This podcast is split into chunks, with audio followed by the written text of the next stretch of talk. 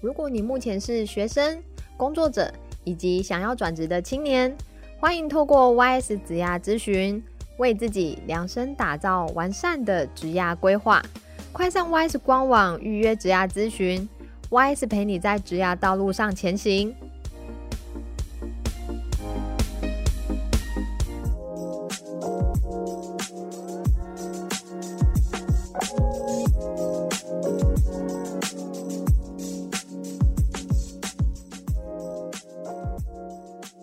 是由劳动部劳动力发展署高屏澎东分署青年职涯发展中心所监制的节目。在这里，我们会分享各种关于职涯大小事，从职场前辈的职涯故事与企业职人的观点，让你一次搞懂学校没有教的事与职场的秘密，在探索当中找到天赋，实现自己最喜欢的模样，让职涯生活更美好。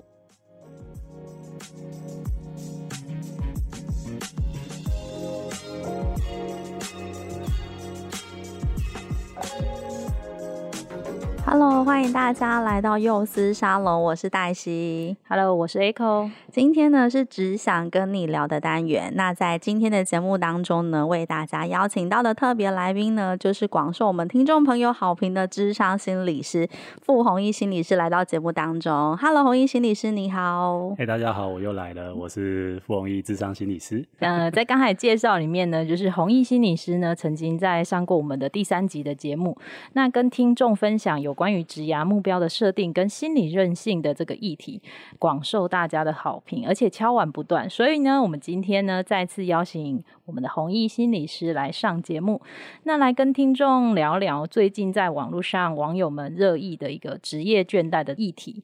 那我们来听看看网友热议的这个职业倦怠的十大症状项目，你中了几项？我觉得这个蛮有趣的，就是那个职业倦怠的十大症状。嗯、我现在念第一个到第五个哦。第一个是装病翘呃请假翘班，就是尤其是特别是听说是特别在礼拜一的时候，很容易就是装病请假。这个特别容易发生。然后第二个是，我想大家应该会有遇到这状况，叫做健康出问题，因为是长期高压的工作，其实真的蛮容易让人生病，有可能是比如抵抗力不好啊这样子。嗯、然后第三个是早上起不来狂迟到，我觉得这蛮正常的，这很正常，就是常常就是对，就是会起不来。然后第四个是睡眠品质变差，哎，好像有影响、嗯，这个就到深深层真的就是会睡不好。然后第五个就是常常发呆放空，只想放空，不想上班。哎、欸，我觉得大家好像有时候都会这样、欸。然后第六个，他是讲到是工作效率变差，然后这个就影响算是蛮大，因为工作效率这个其实对个人绩效是很影响的一个面向。然后第七个是上班昏昏欲睡，那第八个是什么事情都提不起劲，那第九是容易生气不耐烦。那第十是借酒浇愁，这个好像 又有点严重了。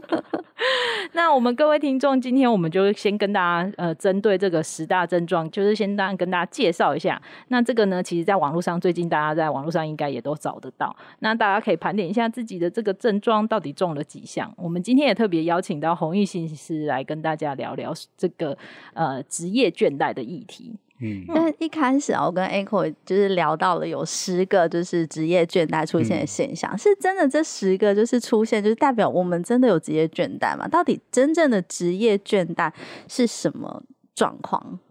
呃，我想在讲职业倦怠的时候，其实刚刚其实提的那些事情，都确实很有可能是有职业倦怠的人他会发生的一些状况啊。那、嗯比如说想请假啊，就是对工作感到烦闷，就会很想要请假。可是有时候请假不行，那就至少迟到，能够晚点去。对啊，我觉得那都是其实刚刚那几个东西讲起来都有点环环相扣啦。会迟到就表示他可能睡眠品质不好，睡眠品质不好就影响到你工作效率。所以其实那一个一个东西都是环环相扣在一起的。那其实，在探讨这些倦怠，其实这几年心理学也。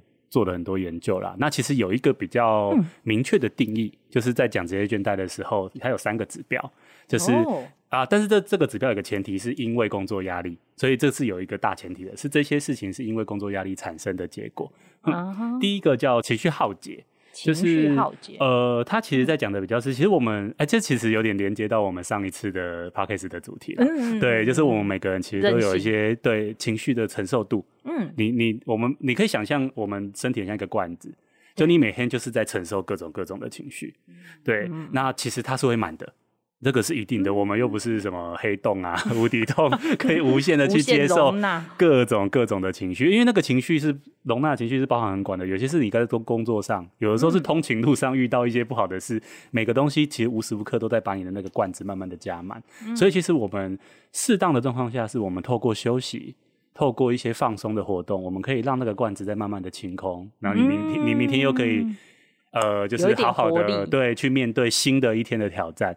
可是其实很多时候我们可能没有那么多时间跟空间，好好把它清干净。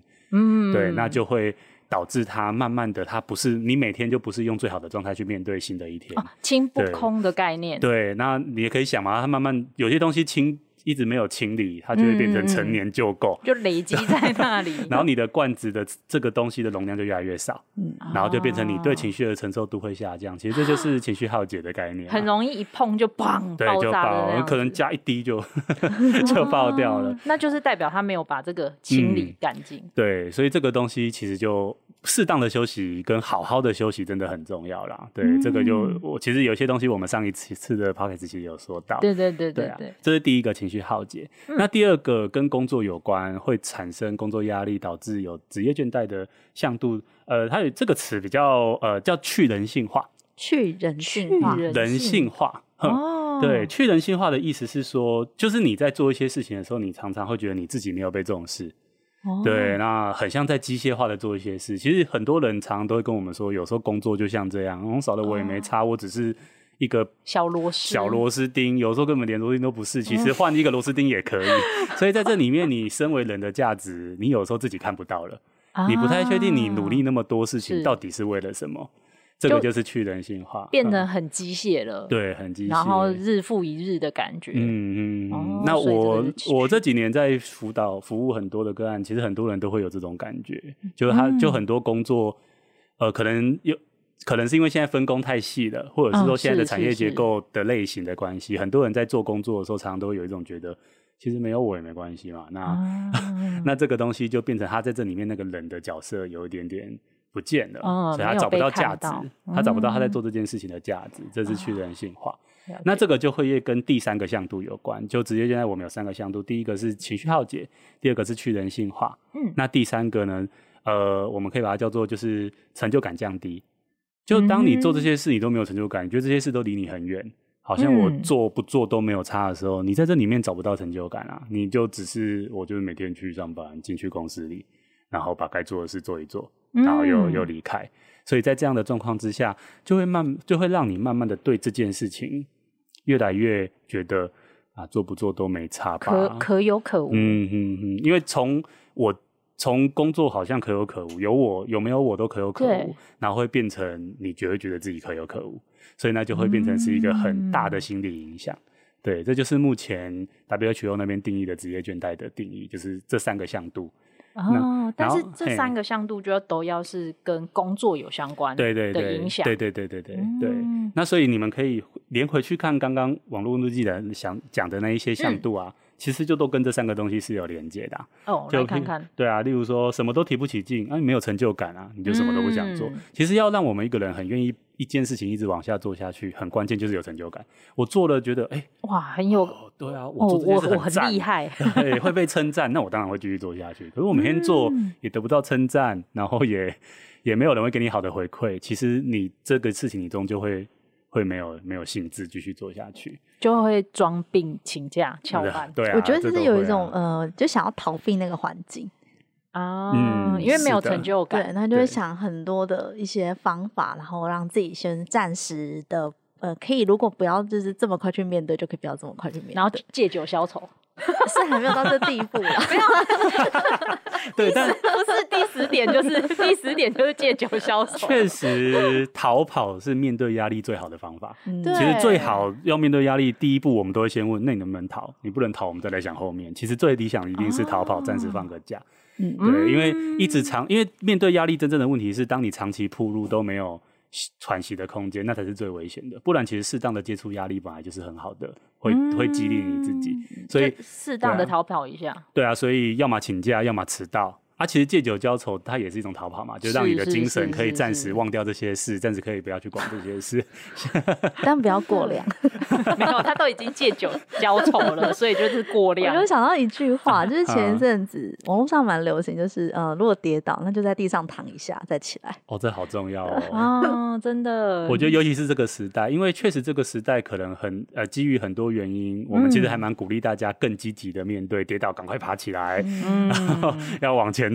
可是，而且不得不很多的科技也会 push 到你要往前。对啊，就是、你可能本来想休息一下，脸书又划个哦 激励文章啊，我是不是应该 爬起来？真的，直接就会被推到你要去面对这件事情。嗯嗯嗯嗯所以你那种逃跑一下或是躺一下休息一下，其实这个都是很被许可的一件事，也是鼓励大家要做的。对，那个日剧的名字啊，就逃避虽可耻但有用。对，这句话是也鼓励了蛮多人。我觉得就是这个时代啦，才会有这样子的剧出现，就是想提醒大家，其实还是要做一下适当的休息跟暂停，避免刚才弘毅心也是听到了。避免情绪耗竭，嗯哼哼哼，避免你的罐子太满了，然后又没有倒空，对，这样，所以其实你逃避一下的话，也是让你的瓶子在呃倒空的一个过程。对，嗯，了解。那所以在职场上啊，为什么会产生这个职业倦怠？因为刚才是提到说什么是职业倦怠嘛，嗯嗯，那应可以从这三个向度去看。但是呢，如果在职场上为什么会产生职业倦怠，我们把它往前稍微推一点的话，来探究一下这个原因会是什么样子的状况。OK，哦，原则上职业倦怠它就是一个预兆，就是表示你已经长期在承受工作压力。对，就我们刚刚提到的嘛，就我们其实人人不是不能面对压力的，只是我们常常会需要适当的休息一下，就可以再好好的去面对压力。嗯，所以职业倦怠，它我觉得它算是一个预兆，就是当你出现的像刚刚网络温温度计调查的那一些现象的时候，我觉得就要停下来去审视一下，最近自己是不是比较长期在承受压力，然后让自己有点好像没有喘口气的空间。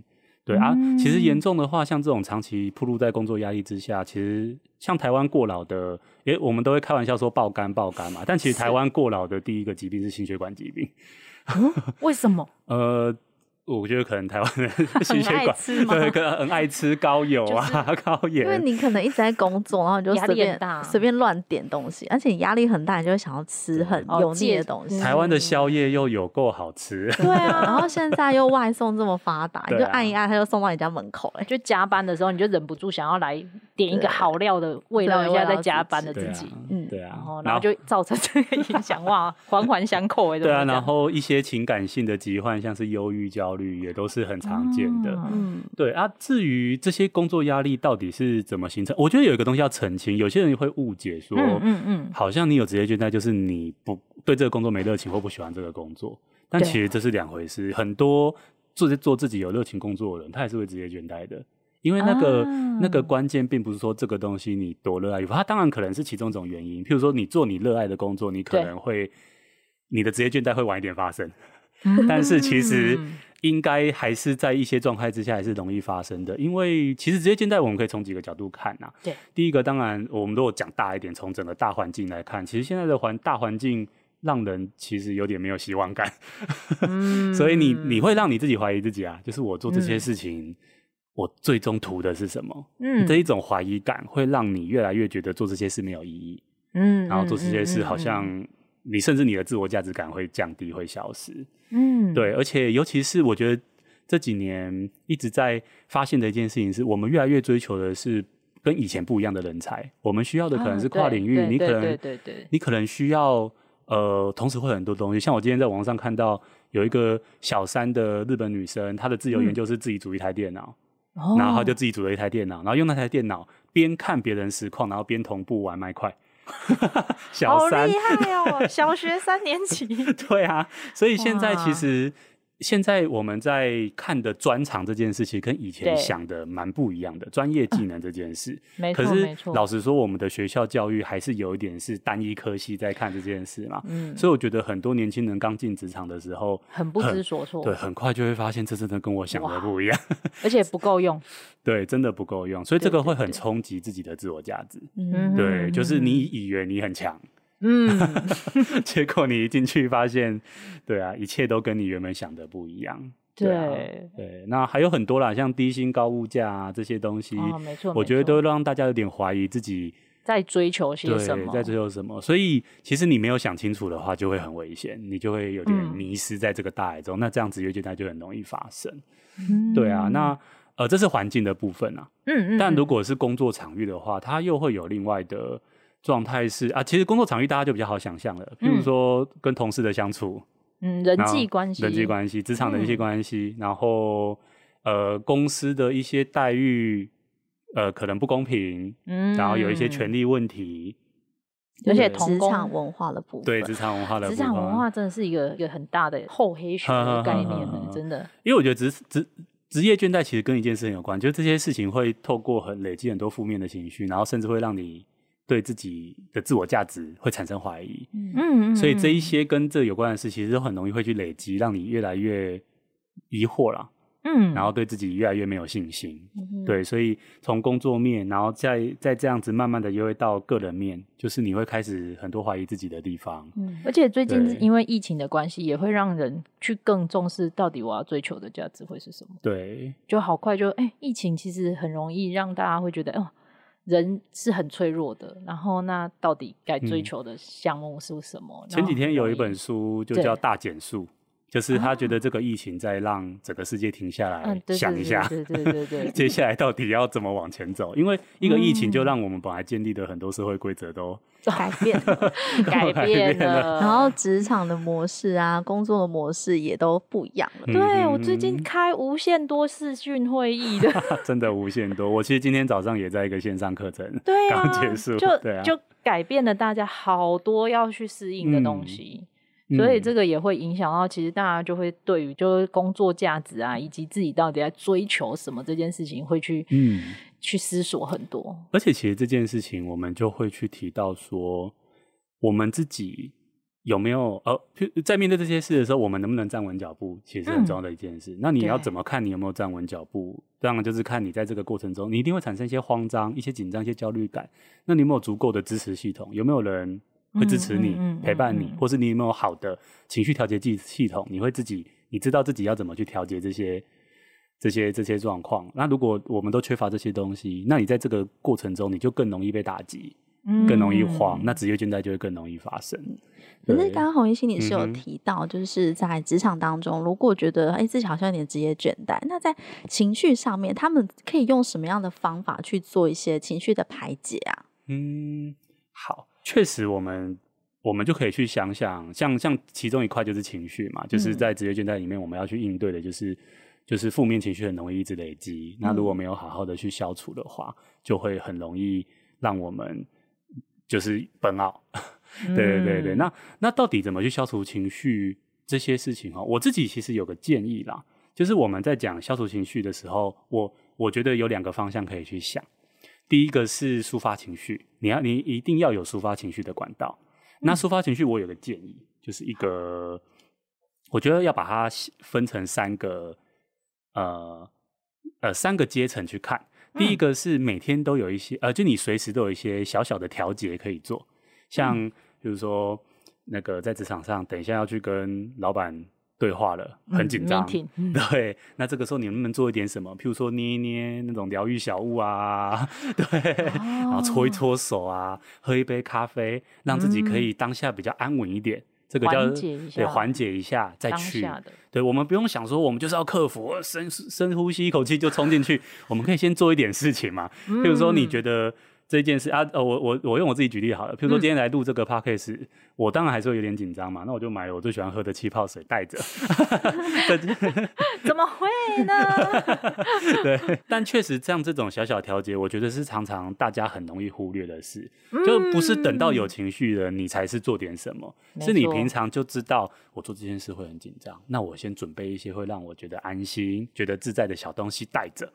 对，拿着，嗯，嗯，对啊，或者是今天等下有个很重要的 case 要去谈，我就穿上我的战袍，就战袍也是一种方式。对对对，就是你透过一些方式，让你自己知道那件事情，你可能可以不用呃。会比较安稳，对，比较安稳一点，不会承受那么大的压力。嗯、有有有，我们 Stacy 有那个小毛巾、小小手帕，我应该有带进来。对，他每次访谈都一定要带着，我会带不同颜色。哦，真的，我也有小毛巾，就搭配一下自己舒压的那种方式。我蛮推荐这一种小小调节，可以从触觉、味觉或声音去发展啊，无感的概念。对对对对对啊，尤其是我刚刚讲那几种感，因为视觉。嗯，我们已经很常用了，对，每天都在看，每天都在用，所以我其实会建议你去开发其他的感觉的小小。像我有同事，他只要去就是会议的时候，他就会开始把那个周边开始闻那个芳香。哦，对，喷那个，他说他在净化，然后说这样有用，所以从无感的方式也可以帮助自己把这个地方找到一个安稳的状态，对不对？找一个自己喜欢的。气味，对，气味啊，声音，听摸的东西，对，摸的触觉，对，然后听一小段音乐等等的，就是无无感的方式去去进行。对，这是小小调节，就是你随时都可以做的小小调节，随时都可以做的。OK。那第二个呢，就是帮自己每天制造一些小亮点。嗯，啊，这个这个上次 洪一心理是有提到，对，帮自己制造亮点，对，就是让自己可以。哦，就每天都有一有一些小惊喜，有一些小开心，嗯、你就不会觉得每一天都好像在过流水账。都这就是去人性化，我每天都在过流水账，好像都没有一点有意思的事情发生。哦、这个是要去避免，就是刚才讲到第一题，就是去人去人性化的这个项目，对对对，制造自己一个亮点。亮点，就你就让你的每天生活都有一些精彩的地方。就就就我们上次也举过例嘛，可能很多人就会透过喝饮料，每天去点不同的饮料。嗯嗯啊，今天喝这个饮料很好喝，今天的工作效率就会提升。那喝到不好喝的，可能就 被激励到这样。对对对对 对，对啊，就让你自己每天，像我，我就是养养了两只猫啦，所以我每天只要回家看它们。对，吸猫，其实我有时，我现在已经我觉得不用到吸猫，我光看着他们两个在那边跑来跑去，我都觉得我每天很有价值。对啊，每天都很疗愈。我们要帮自己创造自己的价值啊！啊，如果有时候工作上面比较难，那我至少生活中要充满价值。嗯、对对对对，这个这个其实是这个小亮点，它推荐听众。对对，所以我们刚刚说的就是你随时可以做的小小调节，嗯、然后每天有一些小亮点之外，还有一个我自己呃会很建议大家一定要做。就是你要让自己定期有一些心流活动，嗯，心流，心流，心流，呃，心流简单来说就是你对某一件事情的专注投入，然后在那里面会有所成长。那可能很多人会是运动，然后不断的去突破自己，今天又多跑了几公里，或者是又杠铃又多，举重又多举了几下，又多举了几下，就是你不断的在这些事情里面去让自己有一种投入感。对，嗯、然后有一种，而且在那里面你会慢慢有一些自我成长。这个事情如果能够定期去做的话，嗯、其实你会慢慢的更喜欢自己，嗯、因为你有你你虽然在某些事情上面你越来越没有自信，越来越没有成就感，可是你在其他事情上面还是有的。对。哦，所以这个其实是、嗯、呃撇除掉呃你在工作之外的时候的，嗯、你应该可以去做的，就是抒发你情绪的这三个面向。对，那就是尽量是从生活当中，然后去去去找到这个部分，嗯、就是定期的一些心流的活动等等。对。对对，就这三个东西是为了要让你的情绪可以一直有一个出口，然后能够好好的去照顾自己，嗯、有一个定期的舒缓。嗯、如果我们在说抒发情绪的话，嗯。对，就是就是小小调节，然后每天的小亮点跟心流活动。嗯、对，那心流活动有很多啦，有人运动嘛啊，像有、嗯、像其实台湾以前最流行就是旅行，就大家就会定期去旅行，嗯、定期去旅行。啊，旅行就是一 种很沉浸式的体验啊。不能出国，这是大家可能这这一部分大压力都很大。我最近真的蛮有遇到一些人，真的是因为这样，是哈、哦，就他没有定期的。掏空一下自己，嗯，对，所以压力整个都 都来，需要去找到一些新的方式来缓和自己的状态啦。嗯、对，这是这是我刚刚在说的，我们要怎么样去呃做这个情绪调节的话，的对，排解的部分就是抒发。嗯、那还有一个东西是我自己现在很建议，就是我们要很注意自己有没有是处在一个有安全感的感觉之下，对，啊、安全感。安全感，因为有可能你在职职场上已经觉得有职业倦怠产生，就会是让自己比较没有安全感的的地方，跟比较没有安全感、无法掌控的一个事情了。对，所以应该要再帮自己找到一个安全感的部分。对，所以像刚刚讲到的一些，不管是调节活动或亮点，那个其实都是在制造安全感。譬如说熟悉的香味，然后这个香味你在家里有在用。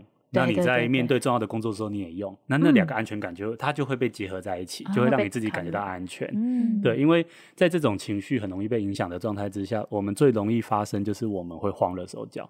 嗯，对，我们会突然间不知道自己在干嘛，到底要做什么，嗯、而且慌了手脚之后，很容易很多事情就会串联在一起，就会越来越不可。一发不可收拾。其实刚刚温度计调查的那些东西啊，嗯，基本上就都是慌了手脚后会发生的事情，对，睡不好、迟到，对啊，对对对，很容易生气，对对，都是你慌的啦，都是你慌，然后效率又变差，又借酒消愁，一直在提借酒消愁。不过我想要问一下弘毅心理师，就是在你服务个案的那个过程当中，如果说，哎，个案他今天有提到说，哎，我觉得我有呃职业倦怠，那我想要。辞掉工作，我要转职。嗯、如果遇到这种状况的话，你通常会怎么样？呃，建议他或怎么鼓励他？哦，这个其实我们就会去讲到，除在面对职业倦怠，除了情绪上面的照顾，刚刚讲的抒发情绪啊，建立安全感之外，嗯、我觉得还有一个蛮重要的地方是你要去重建你的自我价值啊。刚才就提到成就感的部分，对对对，像成就感，你你你要怎么去找到自己的定位？那在这个部分，我。像如果有个案去提到这件事情，我觉得第一个部分我还是会请他们去想一想自己的初衷啊，嗯、就是你投入到这些工作里面，你为的是什么？有些人可能是真的想在这个职场领域发展一些专长，有一些成就，嗯、但有些人他的目标可能是为了养家活口，所以他继续做这些工作。嗯、有些人可能是想要得到一些学习经验。嗯，不管是怎么样子的初衷，你要去记得这个初衷，因为我很职业倦怠最大的议题是这些长期的消磨。会让我们忘记了自己在干嘛，嗯、所以我们要想起来自己在干嘛。嗯、你当时候为什么要做这些事？你为什么选择这个工作？一定有你的原因。那不管是怎么样的原因，我们是不是在这一段旅程中，其实忘记他了？忘记我们曾经想要为这个目标打拼。所以初衷很重要，一定要先回去想一下。那想了初衷之后，再来就要去想，因为现在的现在的状况是你。自我价值越来越低嘛，你越来越没有成就感，越来越不知道自己在干嘛，又去人性化，完全不知道自己每天在做些什么，然后又承受很多情绪。所以，通常在这个状况之下，我们其实还是会鼓励年轻人去想想看，我可以怎么样去透过学习、透过成长，嗯，去增强自己的能力，让自己也许可以找到新的定位，嗯、找到新的价值，找到自己的那个不可取代性。对，嗯嗯嗯这所以，我确实会鼓励大家，就是。有时间、时空间允许的状况下，有一些进修是好的。嗯哼，对啊，就算不是这样，在职场里面，怎么样能够增加更多学习经验？这个其实也是帮助自己去找到属于自己的定位跟价值很重要的地方。而且刚才有提到的，就是如果在这个过程当中，你其实学习的过程当中，自己只要学会了一个新的项目，你其实也可以帮自己提升自己的成就感，那就会。对于刚才其实也提到，就是哦，好像已经找不到那个价值的时候，嗯、就会稍微的去 balance 一，嗯嗯嗯，嗯对，然后就是从中可以再去找到说，哦，那或许我可以再试看看的这种感觉。对，我觉得呃，成就感啊，它其实很多时候我们都得先从外部的成就感回来，就是譬如说我现在在一件事情遇到挫折。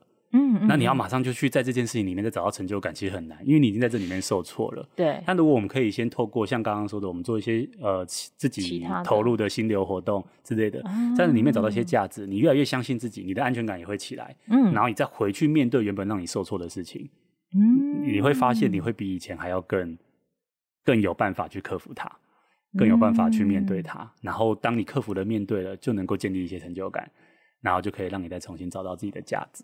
因为刚才其实洪毅心理师在提到，就是怎么去排解的这个里面，也有提到，就是呃，除了抒发情感之呃抒发情绪之外呢，还有一个最重要就是安全感。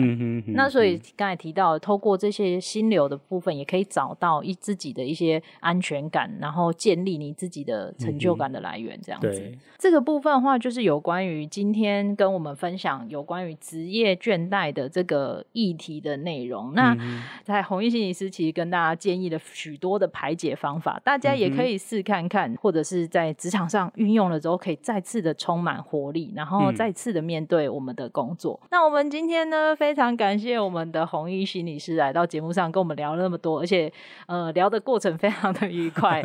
那相信大家也可以从中去实做看看哦。谢谢大家，那我们下一集见哦、喔，拜拜。拜拜谢谢你的收听。如果你有任何的感想或是回馈，现在就到我们的 IG 跟脸书上给我们一些 feedback。如果你喜欢我们的节目，不要忘记订阅并留下五颗星评价，给我们一些鼓励，并分享给身边更多人知道。谢谢大家，我们下集再见。